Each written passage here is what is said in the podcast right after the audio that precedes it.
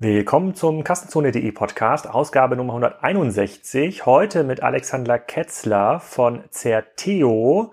Das ist eine führende Plattform für den Handel von Business Equipment. Da wird er einiges erzählen, wie so ein Spriker-Projekt funktioniert, warum Business Equipment Handel keine Angst haben muss vor Amazon und noch so ein paar Dinge aus dieser Szene im B2B-Bereich. Sehr, sehr spannend.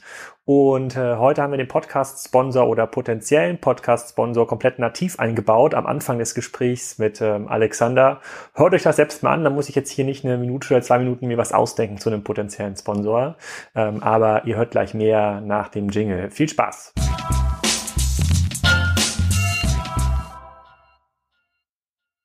Herzlich willkommen zum Kassenzone.de Podcast. Heute zum Thema Business Equipment Handeln, auch online handeln auf cto.de mit Alex Ketzler als Stargast des Podcasts. Sag doch mal, wer du bist und was du machst.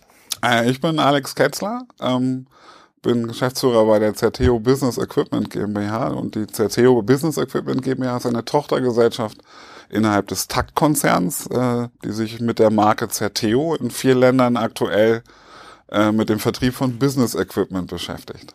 Ja, bevor wir jetzt mal über den Markt des Business Equipments reden, was da eigentlich genau da, äh, dazugehört, äh, müssen wir hier noch ein bisschen Native Advertising machen. Äh, und zwar gibt es eine Sponsorenanfrage im Podcast von äh, Car2Go. Ich weiß noch nicht genau, über was wir sprechen sollen bei Car2Go, aber wir üben das hier schon mal so ein bisschen, damit die sich mal einhören können, wie das beim Podcast so läuft. Bist du Car2Go-Nutzer in Stuttgart? Ey, ich das jetzt nicht gekauft, ne? aber tatsächlich sind wir alle bei Zerteo Car2Go-Nutzer. Ähm, weil wir vor kurzem erst umgezogen sind und haben uns von unserem Hauptsitz der Zentrale der Takt AG äh, in die Innenstadt von Stuttgart begeben und normalerweise würde man da mit S-Bahn und U-Bahn fahren, aber ein Großteil unserer Mitarbeiter, der halt zwischen den beiden Unternehmensteilen hin und her reisen muss, nutzt inzwischen Car2Go. Das ist total beliebt bei uns. Das ist günstiger, schneller, praktischer. Jeden Auslandsbesucher, den wir bekommen, ist begeistert von der Möglichkeit. Aber Car2Go hat in Stuttgart auf einmal die die, wie sagt man, Reichweite oder ja. die, den, den Umkreis verringert, so dass ah. man jetzt teilweise nicht mehr dorthin kommt, wo man hinkommen möchte. Deswegen die Bitte an Car2Go, wieder ein bisschen weitermachen. Ja. Diese Kritik habe ich auch schon in, in, in, Hamburg wahrgenommen bei den einem oder anderen Nutzer. Das glaube ich, da geht es irgendwie um Effizientausnutzung. Gibt es da noch viel Wettbewerb in, äh, in Stuttgart? Für, in, Außer S-Bahn, U-Bahn. Aber es gibt keine anderen Carsharing-Anbieter? Wir haben noch keine wahrgenommen und das reicht ja dann eigentlich. Und habt ihr so einen Firmentarif dann? Also kauft ihr quasi über nee, CT oder einen nee, Firmentarif, nee, alles Firmentarif so ein? privat sozusagen. Privat, na, ich glaube, da gibt es bestimmt Lösungen. Ähm, ich, ich nutze das auch ganz gerne, wenn ich mal ähm, das brauche. Ansonsten bin ich ähm, doch schon regelmäßiger Bahn- und, äh, und äh, Taxifahrer. Aber ich glaube, in meinem Freundeskreis in Hamburg, die tatsächlich in Hamburg ähm, wohnen und die noch nicht mindestens zwei Kinder haben. Mhm. Ich glaube, da gibt es eigentlich gar keine Alternative außer ja. Kartogon. Da gibt es auch irgendeinen anderen Anbieter, den Namen habe ich jetzt äh, ähm, vergessen. Und äh, äh, das ist, glaube ich, schon eine coole Sache. Da bin ich aber mal gespannt, was das Briefing von Car2Go, wenn sie denn Podcast-Sponsor werden, was das eigentlich ergibt und über was da angesprochen werden äh, ähm, soll. Dann ist es nicht mehr Native Advertising, es ist ein Paid. Ja, und Firmentarif können wir natürlich drüber sprechen. Firmentarif, genau. Ja, Firmentarif, äh, Stichwort Firmentarif. Genau. Aber lass doch mal jetzt über das Thema Business Equipment reden. Über was für einen Markt reden wir denn eigentlich? Was sind das eigentlich für Produkte? Wie groß ist dieser Markt in Deutschland und Europa und dann schauen wir uns eigentlich mal an, wie das bisher gehandelt wurde, dieses Zeug. Business Equipment an sich sind äh, Schreibtische, Besprechungsraumstühle, Hubwagen, Regale, Reifenregale, also alles, was man eigentlich an, an ähm, haltbaren Gütern in einem Unternehmen braucht, äh, um sein Geschäft zu, zu betreiben. Ob das Handwerk ist, ob das äh, Dienstleistung ist, äh, spielt eigentlich keine Rolle. Und also alles, was wir hier gerade sehen, verkaufen wir auch. Was wir nicht tun, ist Papier, also diese C-Güter sozusagen verkaufen wir nicht. Das Verbrauchsmaterial ähm, und, genau, und verkauft ihr sowas wie Drucker, Drucker, Toner und sowas? Äh, und ne, wir haben ja eine Strategie, wie wir uns weiterentwickeln wollen. Wir können ja gleich noch über, was ist Business Equipment aus unserer Sicht, aus unserer Zerteo-Sicht eigentlich. Ähm, aktuell noch nicht. Ne? Also alles, was mit Elektronika zu tun hat, noch nicht. Hm, okay, und, und wo ist dann, gibt es da nicht, wenn ich mir überlege, so was macht jetzt so ein Berner oder so ein Wirt, die auch den Handwerker zum Beispiel beliefern, die haben ja auch Regale im, im Angebot. Ist da ja. dann so die Schnittmenge? Also beim Werkzeug hört es bei euch im Grunde genommen auf? Werkzeug nicht mehr und es gibt eine, eine Überschneidung auf jeden Fall. Man kann aber ganz gut beobachten, dass alle, die sich mit dem Thema Business Equipment beschäftigen, auch Wirt und Co., schon gucken, dass sie halt ihre Sortimente erweitern, ne? also verbreitern und auch teilweise in, in äh, Gegenden vorstoßen, in denen wir aktuell aktiv sind. Und gibt es in diesem Markt ähm, richtige Marken? Also ich, ich nehme das so ein bisschen wahr wie den Möbelmarkt. Da gibt es so eins, zwei so wirklich Premium-Marken im Möbelmarkt wie Vitra und so ein paar auch Ja. Schrankhersteller, die man irgendwie kennt oder wiedererkennt, auch in Büros gibt's im, im, im Business-Equipment-Markt. Jetzt außer bei den ele- elektronischen Geräten gibt es so Marken, wo man sagt, oh, du hast einen äh, ähm, äh, verstellbaren Schreibtisch von XYZ oder oh, dein Bürostuhl von Interstuhl sehe ich ganz oft in der Brand 1, äh, die machen da Werbung. Das wäre so eine Marke, die mir da irgendwie einfällt. Aber ist das irgendwie prägnant? Machen die viel Umsatz? Ähm, gibt es noch nicht so. Wenn man, wenn man einkauft und wenn man als Händler auftritt, dann kennt man Marken, aber ähm, f- aus, so einer, aus so einer Kundensicht spielt das noch nicht so die Rolle im Okay. Massenmarkt. So für den privaten Gebrauch, wenn du einen Schreibtisch brauchst oder sowas, dann guckst du schon mal nach Bisley, Interlübke, alles was es da so gibt, klar, ne? aber in, in so dem Business-Equipment-Markt gibt's die noch nicht. Mhm. Ich sage ganz bewusst noch nicht, weil das auch eine Opportunität ist, die man hat. Ähm, Okay.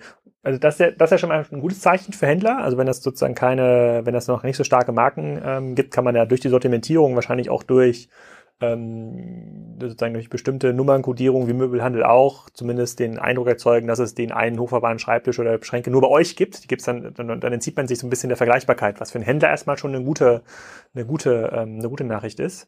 Ähm, aber ähm, über was für eine Marktgröße reden wir denn hier eigentlich? ist schwierig, das jetzt in, ähm, in, in Euro zu fassen in Deutschland, Du weil kannst es auch, das in, ist, du kannst es auch in Anzahl Schreibtischen fassen. Rechnen wir das um. ist halt sehr, sehr stark segmentiert, weil ähm, Business Equipment kauft man auch in Baumärkten ein, ne? kauft man äh, auch im stationären Handel, kauft man online ein und das Kataloggeschäft ist halt immens groß.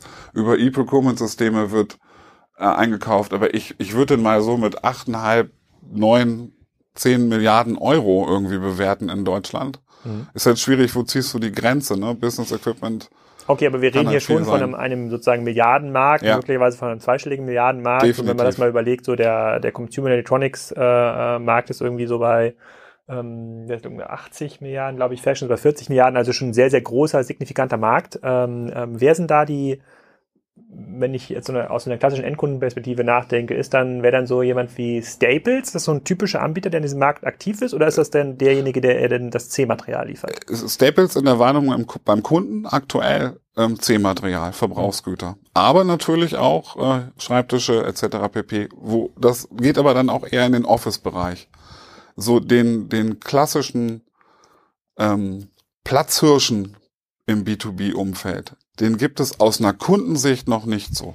Okay, weil ich habe, ich wohne in der Nähe von Kiel und in Kiel gibt es eine Firma, die ist, glaube ich, Hugo Hamann. Ähm, und die habe ich auch mal so kennengelernt, als das äh, die für Offices auch versuchen, dort äh, Büromaterial zu stellen, das ein bisschen einzurichten. Die haben so ein Großkundengeschäft, da gibt es auch so einen kleinen Store, wo Endkunden dann irgendwie Faber-Castell-Stifte und sowas Ja. kaufen können. Aber im Wesentlichen verdient ihr ihr Geschäft. Das heißt, das ist so ein bisschen wie im da gibt's jetzt noch nicht so wie im, im, im Bereich äh, äh, Word Berner einen so einen großen, der irgendwie tatsächlich global oder zumindest national so eine große Reichweite hat, sondern da gibt's immer regional so einen kleinen Platzhirschen, äh, der die Beziehung zu den Offices pflegt. Ich würde sagen, wenn man jetzt in Deutschland guckt, gibt's natürlich mit der Marke Kaiser Kraft aus dem TAG-Konzern schon jemanden, der sehr marktbeherrschend ist, wenn es um den Versandhandel mit Business Equipment geht.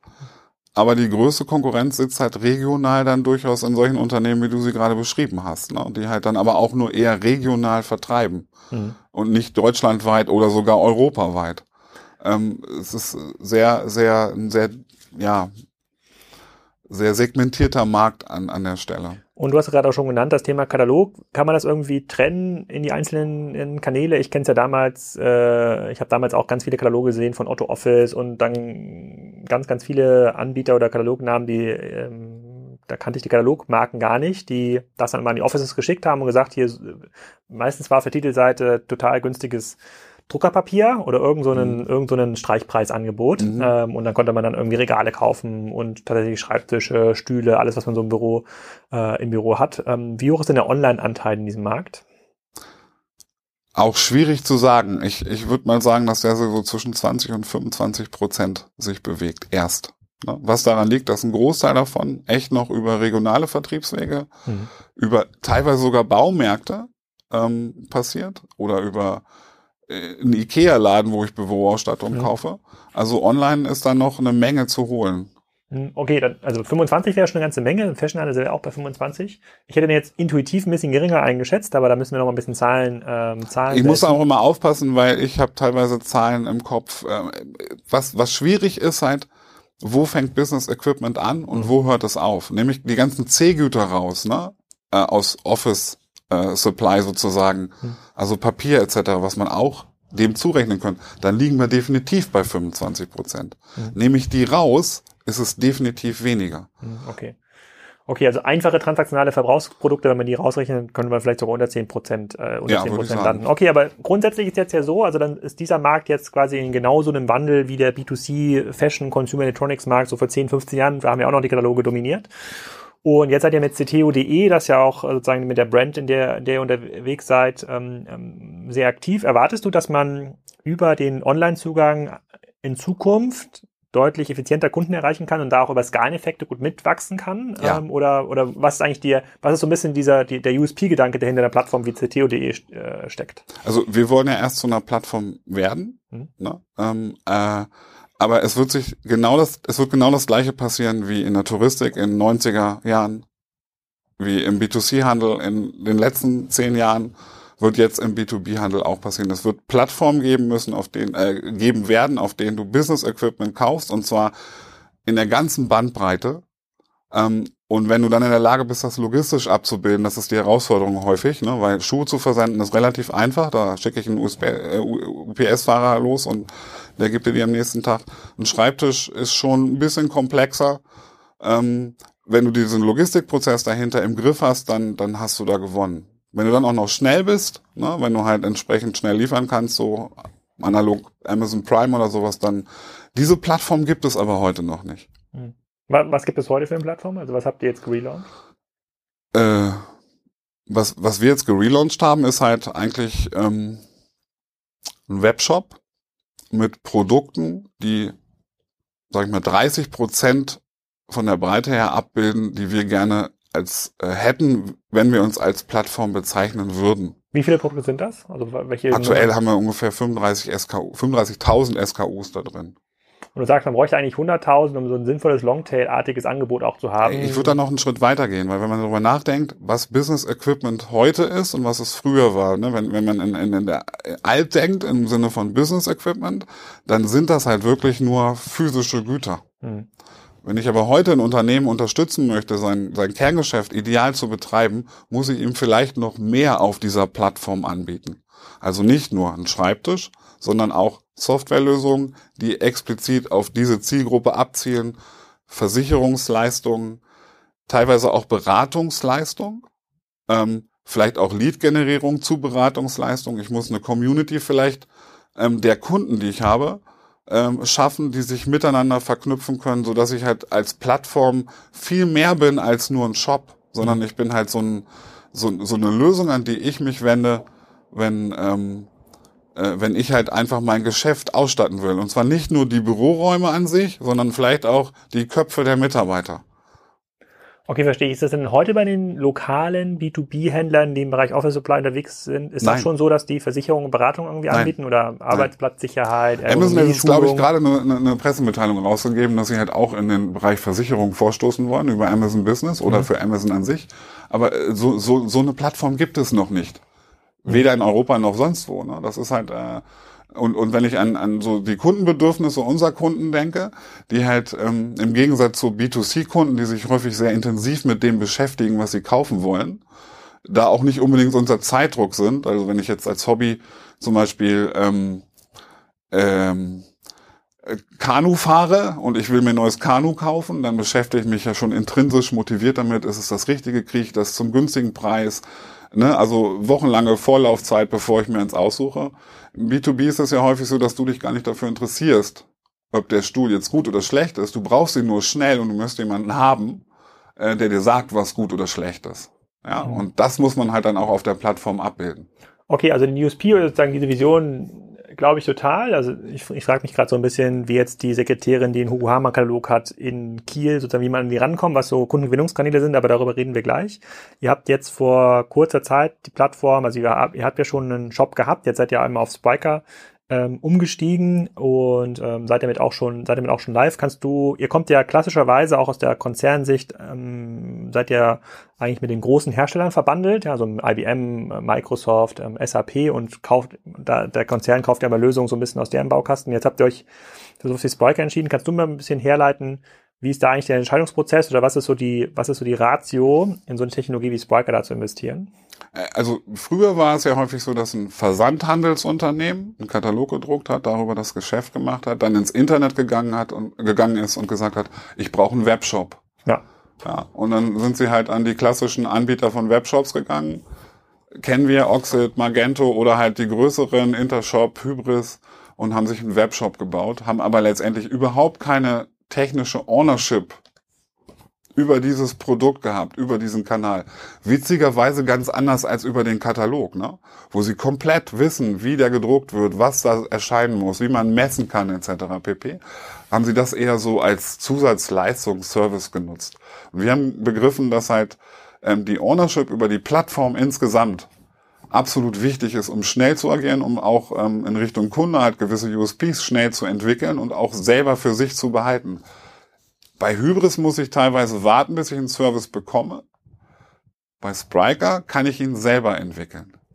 Und was sind das, was sind das für Services, wo du sagst, na ja, also heute hast, bist du ja quasi erstmal auf der Shop-Seite, also ihr habt quasi, ihr baut jetzt ja gerade die Plattform aus, aber ähm, was wären das für Funktionen, wo du sagst, naja, das ist eigentlich, das macht den Unterschied dann zu einem potenziellen Wettbewerber aus oder das kann ja auch den Unterschied zu Amazon ausmachen. Also hier habe ich irgendwas, was ich ist das sowas wie eine Personalisierung, dass man vielleicht für jedes Unternehmen, für jeden Zielkunden ein eigenes Sortiment darstellt oder quasi ähm, sozusagen eigene Preise irgendwie hinterlegt und dann sagt, okay, alles über 1000 Euro biete ich jetzt der Autowerkstatt aus äh, sozusagen aus dem Fort von Köln nicht an, weil ich habe gelernt, ähm, das will ich dort nicht. Also es ist quasi diese Art von Businessplanung. In der Frage hast du jetzt schon mal so drei Vorschläge genannt, wo ich dann sagen würde, würde ich gerne ausprobieren.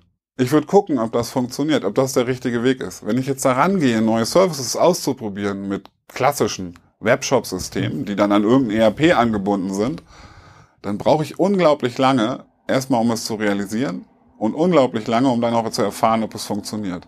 Wir haben jetzt bei der Lösung, die wir ausgesucht haben, nämlich Spriker, darauf geachtet, dass es eigentlich eine, eine, ähm, ein Software-Set, nenne ich es mal, ich möchte es auch nicht Framework nennen, aber das ist eine Softwarelösung, mit der wir ganz, ganz frei arbeiten können, wo wir auch selber in der Lage sind, schnell Dinge zu entwickeln, wo wir nicht warten müssen auf Releases etc., wo wir die Freiheit haben und auch die äh, und auch die Herrschaft über dieses System ähm, inklusive der Peripheriesysteme, die daran hängen. Was bedeutet natürlich auch, dass wir eigene Entwickler bei uns haben wollen, ähm, die das ganze Ding weiter äh, weiterentwickeln, damit wir in der Lage sind, all das auszuprobieren und schnell umzusetzen und auch wieder zurückzugehen. Also viel viel dynamischer sind. Das ist man bei kein, keinem anderen Shopsystem. Ich glaube, es ist auch ähm, was wir gemerkt haben, der, der Prozess hat lange gedauert, bis wir uns entschieden haben. Ähm, ein Großteil oder eigentlich alle Shop, Webshop-Anbieter suggerieren dir immer, wir bieten dir einen Webshop und du brauchst nicht mehr nachdenken. Ja, weil wir bieten dir die, die, die Services, die Funktionen, wir bieten dir alles an. Hier kannst das ist ja eigentlich ein ganz guter Pitch, muss ich sagen. Es ist, es ist fantastisch, nur es ist gelogen. Ne? Es stimmt einfach nicht. Du kannst nicht als, als, ähm, als E-Commerce ähm, Händler die Verantwortung für dein Geschäft an ein System abgeben. Und das ist bei Spriker ein bisschen anders. Ähm, Spriker sagt ganz klar, du musst selber denken, wie du es haben willst. Und wir, wir versetzen dich aber in die Lage, das zu tun. Ne? Und das, das ja, also das ist ja quasi auch, äh, ja, klar, das sagen wir auch, das sagen ja, sozusagen Boris sagt das ja auch äh, in, in, den, in den Gesprächen mit dem Kunden. Da wird ja uns ja immer wieder, naja, das aber, ich habe ja gar keine Leute, also ich habe, die Leute sagen nicht, ich habe keine Leute, die selber denken, sondern ich habe ja gar keine Produktmanager, ne? ich habe ja gar keine ähm, ähm, Entwickler, die es irgendwie können. Kannst du mal ein bisschen sagen, was dazu, also A, wie seid ihr heute aufgestellt, so personell? Also habt ihr irgendwie Leute dazu zu, zu geheiert? Macht ihr das irgendwie mit, mit einer Agentur? Wie ist das eigentlich auch in Stuttgart? Weil wir haben ja auch sehr viele Kunden mittlerweile im Stuttgart-Raum Stuttgart. Findet man eigentlich Leute eigentlich für mit, mit diesem Mindset und auch mit ähm, der Fähigkeit, mal solche Business-Anforderungen zu, ähm, zu definieren und dann mal auszuprobieren? Oder, ähm, ähm, oder muss man da eher nach Berlin gehen oder kann man vielleicht auch einen Vorort von Stuttgart gehen? Kannst du ein bisschen was dazu erzählen? Haben wir auch lange drüber nachgedacht. Ähm ich fange mal mit dem ersten Teil an. Teamaufbau. Ähm, das eine ist halt eine Software zu haben, dann braucht man halt auch Leute, die die Software beherrschen. Da sind wir natürlich damit gestartet, dass wir externe Leute geholt haben, Freelancer und auch mit einer Agentur zusammengearbeitet haben.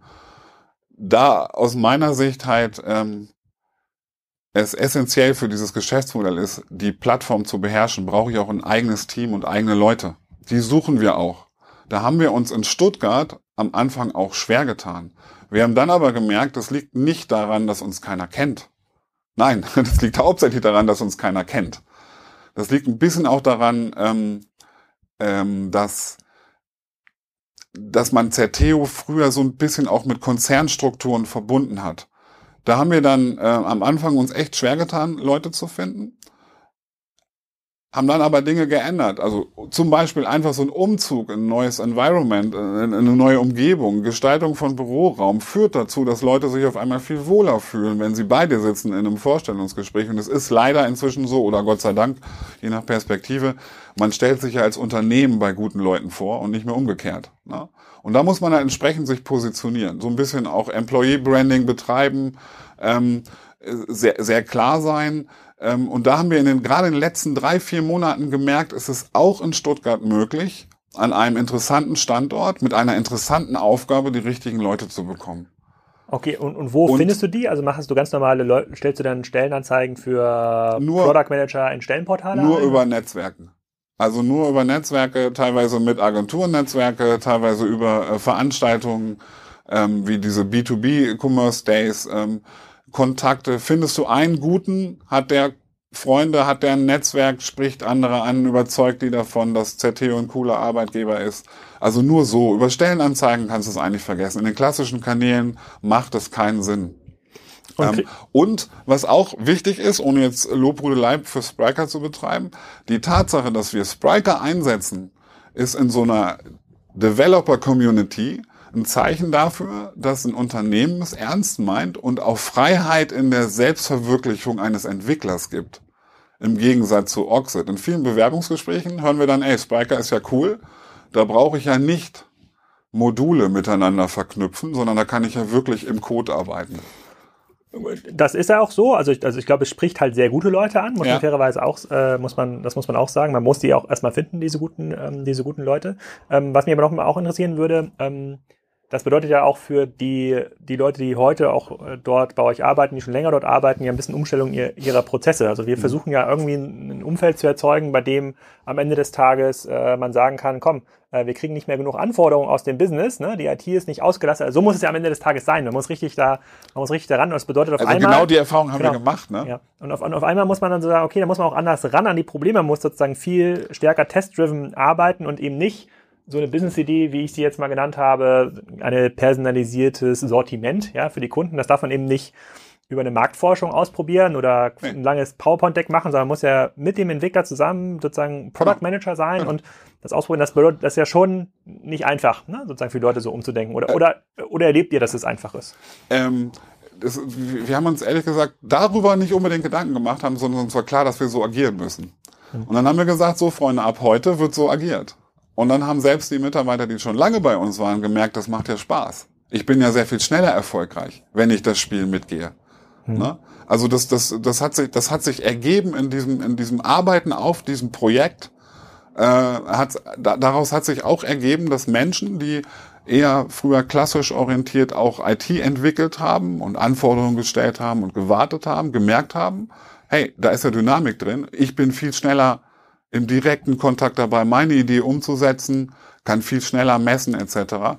Das, das war so ein, da haben wir nicht eine Schulung durchgeführt, da haben wir nicht einmal irgendwie Seminare veranstaltet, wir haben die einfach ins kalte Wasser geschmissen und gesagt, so, wir drehen das jetzt mal um. Ne? Product Owner ist der Typ, der die Plattform weiterentwickelt. Und mit dem zusammen wollen wir diese Plattform aufbauen und weiterentwickeln. Der hat den Lead, nicht mehr ein Einkauf, nicht mehr ein Sales und Service oder ein Marketing-Team. Genau, aber das funktioniert. Wobei sagen muss, es gibt ja nicht mehr nur den einen Product Owner, sozusagen jeder wird ja gezwungen, in diese Rolle ähm, ähm, reinzukommen. Man muss ja immer runterkommen und sagen, deine Rolle wird es ja dann in Zukunft auch sein, nicht, nicht zu sagen, okay, wie verteile ich jetzt mein Budget von einer Million Entwicklungskosten meinetwegen für das nächste Jahr, sondern äh, eher zu gucken, sozusagen, warum sind jetzt diese Tests, die ja super essentiell sind für unser Business, warum sind die letzte Woche schon passiert? Ne? Wie kann ich schneller machen? Das ist ja so ein bisschen auch ein, ähm, auch eine Mindshift. Und jetzt, dann, dann, dann kann man auch ein bisschen dazu übergehen und die Frage stellen, okay, Jetzt habt ihr eine Plattform, ihr habt ja quasi die, äh, die Fähigkeiten, ähm, ähm, sozusagen auf dem Papier und in der Praxis euch da entsprechend zu entwickeln. Und jetzt kannst du dir eigentlich aussuchen, wie du an diesen Markt rangehst. Kann man ähnlich, und du hast ja auch die Contorion-Diskussion äh, bei uns verfolgt auf dem, auf dem Blog. Und Contorion hat ja gelernt, in diesem B2B ist jetzt quasi nicht genau euer Markt, aber es, es spricht auch Handwerker an, sozusagen äh, Handwerks, Handwerksbedarf.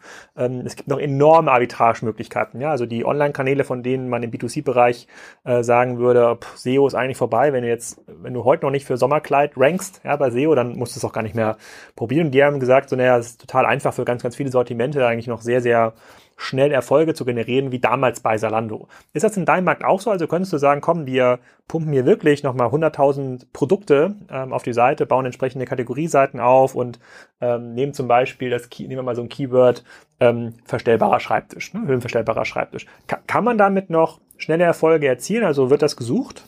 Das wird gesucht, nicht, nicht so häufig wie äh, die Suche nach Markenprodukten im B2C-Umfeld. Hm. Aber ich, das, das wird es in, in, in der Kundengruppe, glaube ich, nicht sein. Also SEO ist wichtig, klar. Aber ich denke, dass es im digitalen Umfeld noch viele andere Kanäle gibt, äh, die, über die man Kunden erreichen kann. Zum Beispiel? Wir haben, wir haben aktuell auch kein Problem, Neukunden zu gewinnen. Das funktioniert halt hauptsächlich über, ähm, über über SEA, über Performance Marketing, teilweise auch über SEO. Was, was, was wir brauchen, ist halt äh, äh, die umzuwandeln in, in Stammkunden. Dazu brauche ich halt das entsprechende Sortiment auf der einen Seite, ein bisschen breiter mich aufzustellen und da, dafür brauche ich auch ähm, eine Marke, die für etwas steht. Ne? Und die aufzubauen, da halte ich zum Beispiel ähm, Social-Kanäle für enorm wichtig. Ja, ähm, ähm, Community-Aufbau für enorm wichtig. Ich möchte weg eigentlich von Performance, Performance-Marketing-Maßnahmen, weil die kosten mir am Ende nur Geld wenn ich es irgendwann mal schaffe, Zerteo so zu positionieren, dass jeder, der daran denkt, sich irgendwie seinen Betrieb einzurichten, Zerteo denkt, so wie heute äh, ein Großteil der Menschen, wenn er Schuhe kauft, an Zalando denkt oder Klamotten, dann, dann habe ich es eigentlich geschafft. Und da muss ich halt Social-Kanäle genauso nutzen wie ähm, teilweise auch klassische Marketingkanäle bis hin zu TV oder Bandenwerbung etc. pp. Das ist kostenintensiv. Da kannst du auch nicht sofort irgendwie Return on Invest messen, aber auf Dauer musst du so agieren, auch in diesem Umfeld. Okay, ich glaube, der Kundengewinnung, da kommt man aus dem Performance-Kanal nicht mehr raus, weil die großen Plattformen, was ein Google ist oder ein Facebook, also die, die, die den Kunden haben, sozusagen, die wandeln ja jeden Kanal in einen Paid-Kanal um oder jeden, jeden Kontakt. Ähm, aber bei der Kundenbindung, da gebe ich dir vollkommen recht. Ähm, aber wie oft, ich überlege mir gerade, wenn du jetzt so ein mittelgroßer Handwerksbetrieb bist, ja, ja und ja. hast irgendwie, hast vielleicht irgendwie 40 Schreibtische, mhm. sozusagen, die du ausstatten musst. Wie oft hat denn dort der Einkäufer oder die Einkäuferin für dieses, äh, für dieses Business Equipment überhaupt Kontakt mit dem Händler im Jahr? Hast du da so ein Gefühl? Also, also 1,3 Mal. 1,3 Mal? Ja, unser Kunde.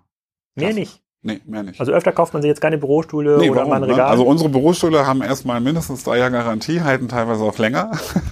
äh, eigentlich lebenslang. Du kaufst eigentlich in dem Moment neu, wo du deinen Betrieb vergrößerst oder komplett veränderst. Mhm. Ähm, äh, das ist aber trotzdem nichts Schlimmes, wenn ich dieses, wenn ich die Erfahrung, die du machst, bei dem Kauf eines Schreibtischstuhls übertragen kann auf die Marke. Ne? Der ist pünktlich gekommen, der ist super von der Qualität, ich habe ein klasse Preis-Leistungs-Verhältnis ich konnte mich bei Reklamation sogar an einen Menschen wenden, der das innerhalb von kürzester Zeit irgendwie alles abgebügelt oder nicht abgebügelt, sondern ähm, gerade gezogen hat. Dann brauche ich ja in dem Moment, wo dieser Mensch denkt, ich brauche jetzt noch zusätzlichen Sideboard oder was ganz anderes aus dem Bereich Business Equipment, dann soll der wieder an dich denken. Wir haben halt gerade das Problem, dass der dann vielleicht an Zerteo denkt, bei uns aber in den Webshop reingeht, bei uns anruft und merkt, dass wir das Produkt gar nicht haben. Das heißt, wir müssen da einfach viel mehr in die Breite gehen. Und dann kauft er auch unterschiedliche Produkte innerhalb eines Jahres viel häufiger und ich muss ihn nicht mehr für teuer Geld über, ähm, über Performance Marketing einkaufen. Es hat also wirklich was mit der Breite des Sortiments zu tun, an der wir arbeiten. Und mit Brandbuilding und halt so einem Customer Trust, den du dir arbeiten musst. Und ähm, sind denn die Margen in eurem Bereich noch auskömmlich? Also im, im, im, im klassischen Fashion-Bereich, so wenn man dann so stationärer Händler ist, dann hat man ja zwischen äh, ja. zwei, drei Markup. Also das ist doch ja. so, ein, so eine, so eine Das ist ja das Spannende. Ist, nehmen wir mal, wir müssen jetzt, nehmen wir mal ein Produkt, was unverdächtig ist. Also so einen Bürostuhl, so ein hochwertiger Bürostuhl für 500 Euro. Ja, mhm. so, das würde ich sagen, da kriegt man ja schon was ordentliches dafür. Ne? Mhm. ja, ja, ja. Kriegst auch für 250 bei uns. Mit, mit einer hohen Lehne, aber ist da irgendwie im Consumer Electronics Bereich müssen jetzt die Händler rumschlagen ja mit irgendwie 5 bis 20 Prozent Marge und dann wird es ja schon total schwer, überhaupt profitabel den Kunden zu gewinnen. Wie ist das denn bei euch? Also muss jetzt nicht konkret, also Nee, es kann ja also- irgendein Bürostuhl sein, aber gehen wir, gehen wir, kann man davon ausgehen, dass da schon Das so macht ja 50 Prozent irgendwie drin sind? Das macht das Geschäft ja so spannend. Ah, okay. Das macht ja das Geschäft so spannend. Okay, also Marge ist noch genug vorhanden. Das ist ja schon mal eine Grundvoraussetzung. Und wenn du sagst, dass auch über die Sortimentsausweitung da Frequenz rausgeholt, raufgeholt werden auf den Plattformen, dann bist du ja schon mal erstmal in diesen Grundzutaten, die man braucht, um so ein Plattform-Business irgendwie profitabel aufzubauen und äh, zu betreiben. Ähm, da, das ist mir ja schon gar nicht schlecht. Was aber automatisch zu der Frage führt, hm, das sind ja auch Sachen, die könnte Amazon verkaufen. Ja. Damit wirst du ja sicherlich auch hin und wieder konfrontiert mit dieser Frage. Was Jeden sagst du Tag dann? fast irgendwie. Ähm, klar. Ähm, das stimmt auch. Natürlich kann Amazon das verkaufen. Ähm, aber das ist jetzt auch wieder so eine Kun äh, Kundentypus-Geschichte. Ne? Ähm, stell dir vor, du lässt hier eine Veranstaltung stattfinden und du sagst deiner Assistentin irgendwie, ich brauche da 20 Stühle, die müssen auch genau pünktlich zu der Veranstaltung da sein. Ähm, und einen Tag, du bestellst das bei Amazon, von mir aus auch über Prime, und es ist halt logistisch auch schwierig abzubilden. Die müssen hier aufgebaut werden, die müssen hier hochtransportiert werden in den dritten Stock. Und dann kommt es dazu, dass irgendwie einen Tag vor der Veranstaltung die Stühle nicht da sind. Trotz Prime, trotz exzellenten On-Site-Service. Dann guckst du deine Assistentin an und fragst, wo sollen die denn jetzt sitzen? Bei uns rufst du dann Carlo Colucci, unseren Sales- und Service-Mitarbeiter an und der regelt das für dich. Und zwar, und wenn es auf unsere Kosten geht. Diese Möglichkeit hast du bei Amazon nicht. Der zweite Punkt, den ich da bringe. Okay, warte mal, lass mich mal ganz kurz dieses Argument äh, einmal kurz verdauen. Du sagst also im, äh, für die Sachen, die nicht rein transaktional sind, also wenn ich Ja. jetzt hier schon 100 Mal den, den Schreibtisch bestellt habe, den höhenverstellbaren Schreibtisch, äh, bei Amazon würde ich ja sagen, okay, dann kann ich jetzt auch das 101. Mal irgendwie warten. Du sagst aber für alles, also A, wenn du sagst, dass die Margen so hoch sind, ist wahrscheinlich ja der B2B Business Equipment Einkauf nicht so super preissensitiv. Also schon in, in Summe sozusagen schaut er schon, dass die Schreibtische statt 2000 ähm, Euro vielleicht eher 1000 Euro kosten, aber die vergleichen dann nicht auf den letzten Euro und denen geht es auch darum, dass sie eine ordentliche Rechnung bekommen, dass sie vielleicht sozusagen Sachen an verschiedene Ja. Standorte splitten können und sagen, komm, ich habe ja 100 Stühle, aber eine 20 müssen nach Gütersloh, 20 müssen nach Bielefeld, äh, 40 müssen nach Hamburg.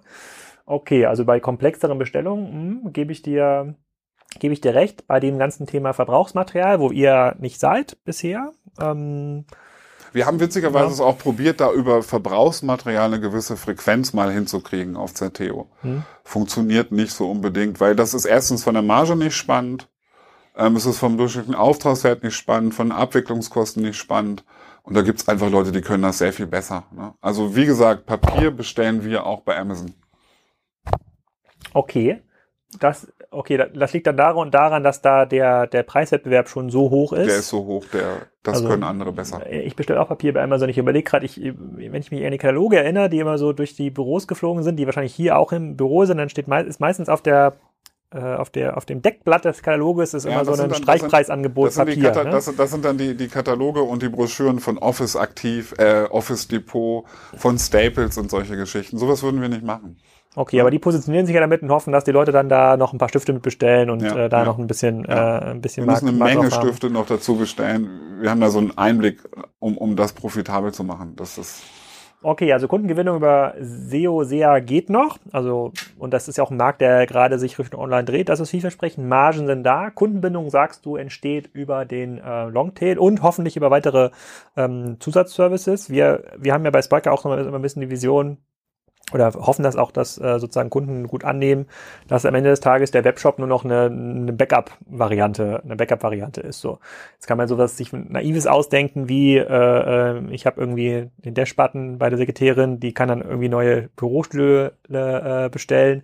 Das glaube ich jetzt nicht, dass das äh, der Fall ist. Aber Es gibt ist- es, kann man, kann man diese Device-Denke auch in Ja. eurem Bereich irgendwie machen? Unbedingt. Also wenn wir heute, also ich ich mach's mal jetzt so, die, die nächstliegenden Schritte für uns ist, ähm, unser Sales- und Service-Team äh, in, in vier Ländern aktuell sozusagen sieht das gleiche wie der Kunde, nur ein bisschen mehr. Also da machen wir keine Trennung mehr. Ne? Ähm, Sales und Service sieht das gleiche, hat nur ein paar Funktionen mehr drin für Beratungsgespräche etc. pp.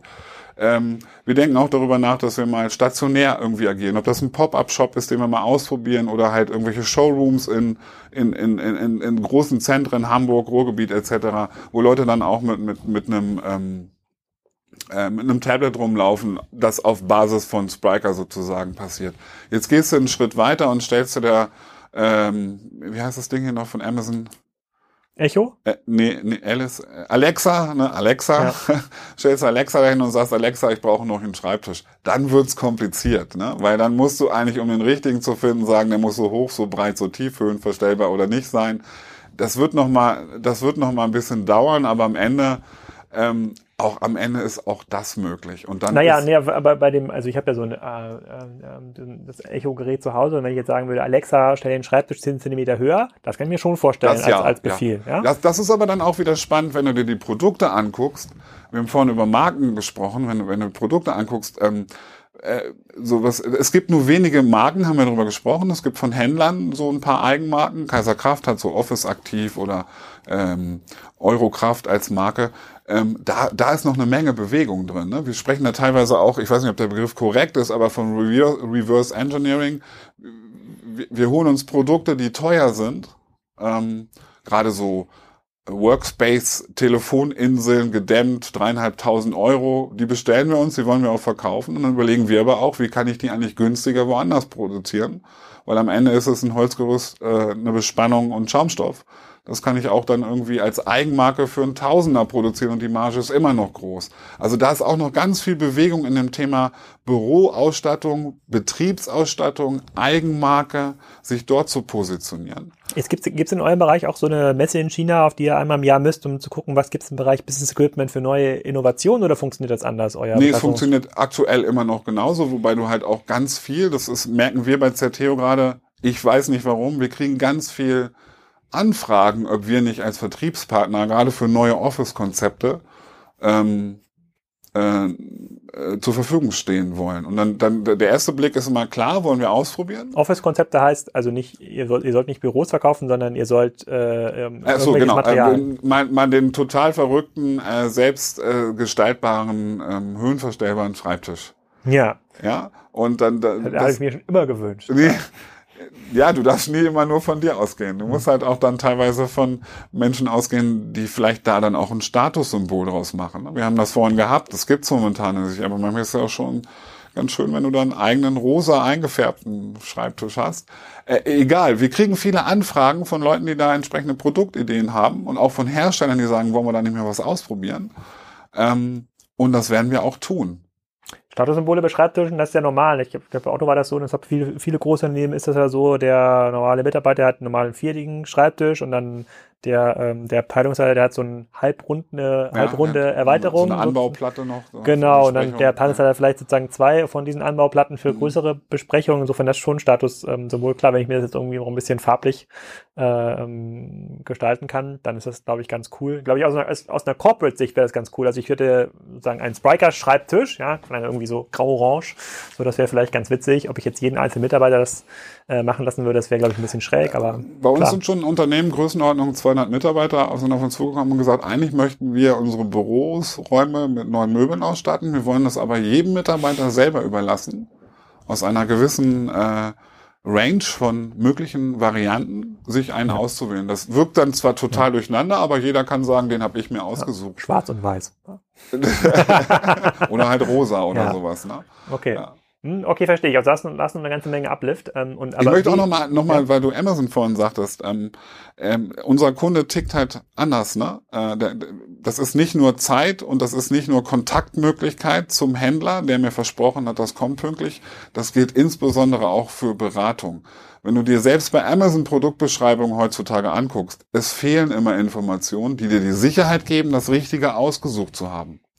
Das sind ellenlange Texte, Tabellen, das sind ähm, 7 mal 7 mal 500 Millimeter Angaben, ähm, die verwirren erstmal. Und ich habe noch niemanden kennengelernt in einem Unternehmen, der wirklich Lust hat, das alles durchzulesen und anfangen zu messen und zu überlegen. Deswegen ist äh, für uns auch diese Beratungsleistung am Telefon enorm wichtig. Ne? Die Leute, die bei uns im Sales und Service arbeiten, die kennen sich mit den Produkten aus. Und da gibt es teilweise echte Dankbarkeit von einer Sekretärin, die sagt, hey, wollte ich mich nicht mit beschäftigen?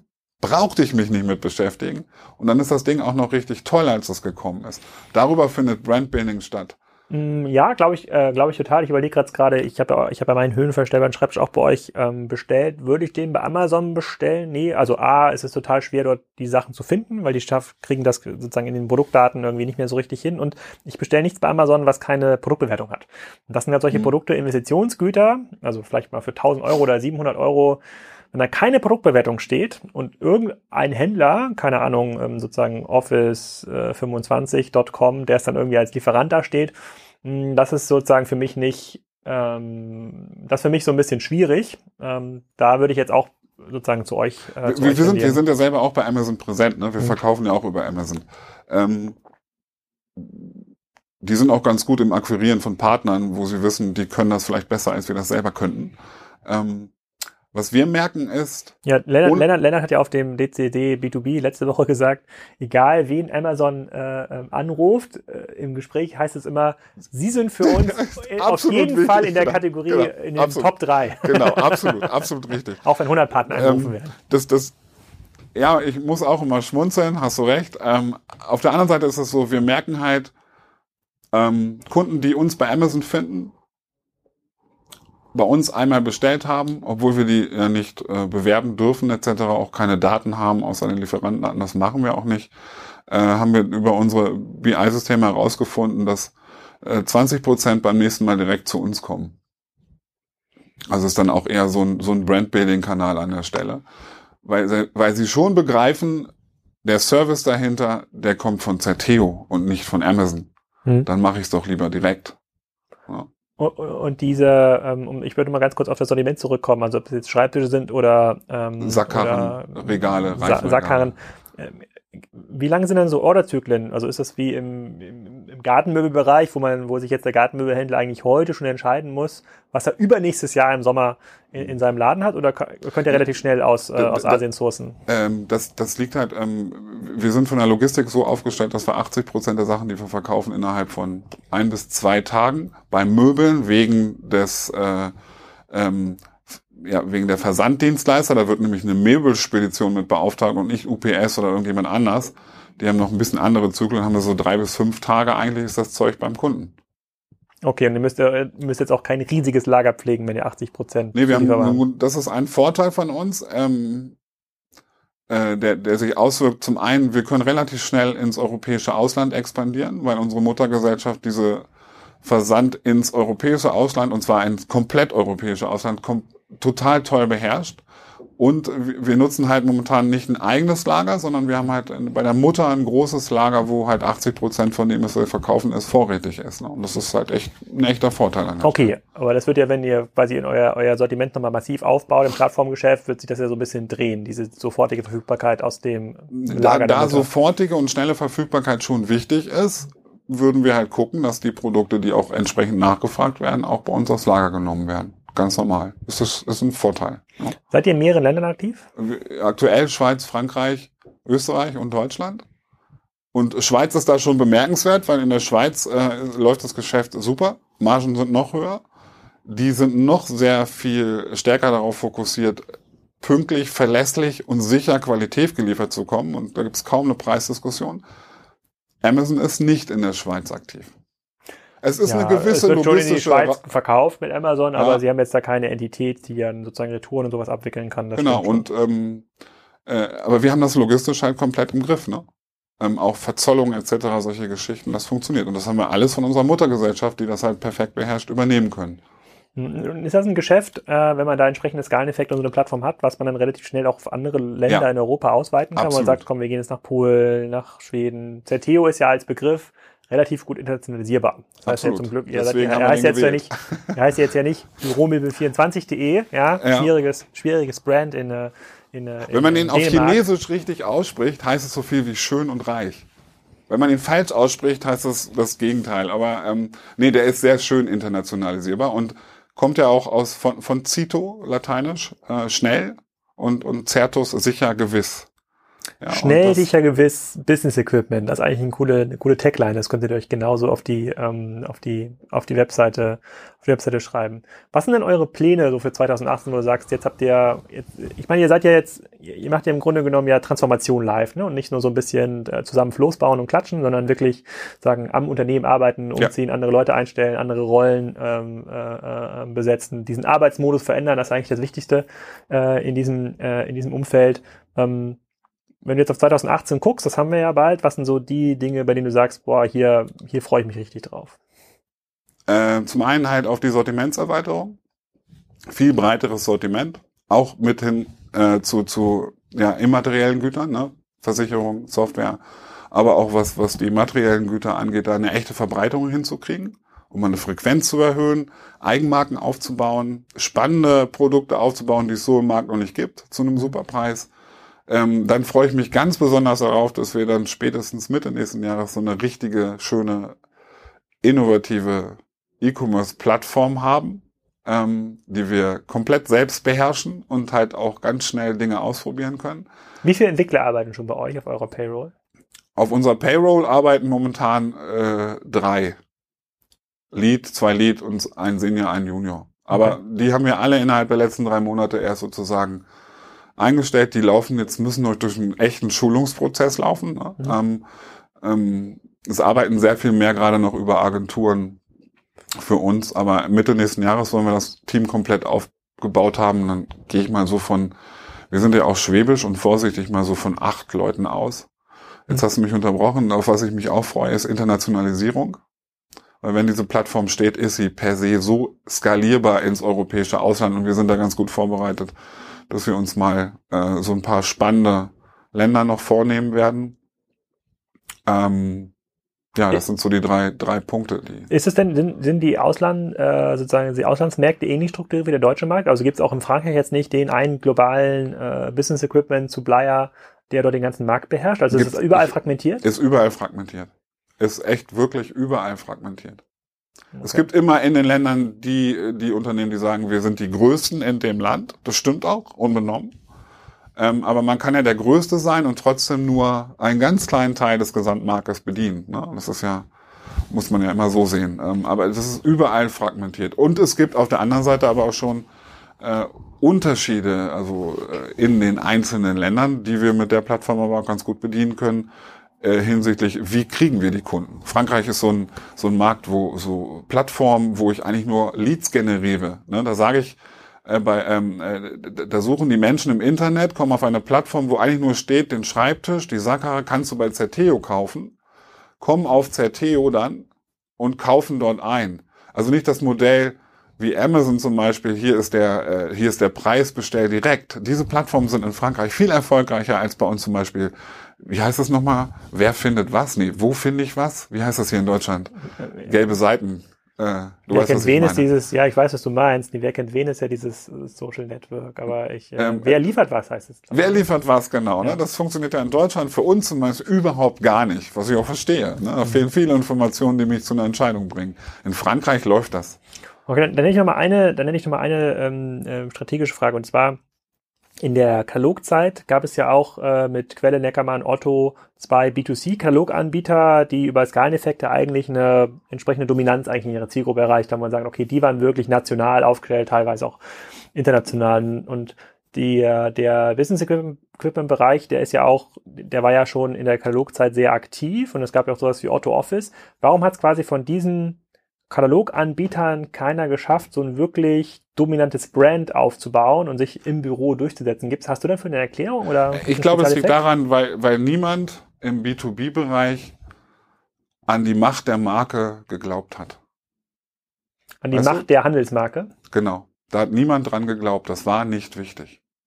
Und dann hießen die Dinge immer sowas wie sozusagen Discount direkt genau. oder ähm, Weil das Produkt dahinter Office das Now. Wichtige war und nicht mhm. irgendwie ähm, und nicht nicht die Brand. Und dann war es ein reiner reiner Preis-Mengen-Wettbewerb genau, und genau. wo man das bestellt hat, genau, war eigentlich am Ende genau. des Tages egal. Also okay. Handelsmarke, Brand im B2, B2B-Bereich wurde nicht als relevant wahrgenommen. Es liegt nur daran, also die Erfahrung haben wir selber auch gemacht. Ne? Es ist auch für uns äh, so ein Wechsel hin von die Leute kaufen nicht bei Zerteo äh, weil Certeo bestimmte ein bestimmtes Image hat oder irgendein bestimmte Versprechen hält, also eine Marke ist, sondern die kaufen das, die Sackkarre da, weil sie die da schnell und zu einem guten Preis kriegen. Und das, das ändert sich gerade. Hm. Also das, das. Ich kann aus eigener Erfahrung bestätigen, dass es gibt die besten verstellbaren Schreibtische äh, bei euch. Das muss man einfach ganz neutral auch mal hier sagen.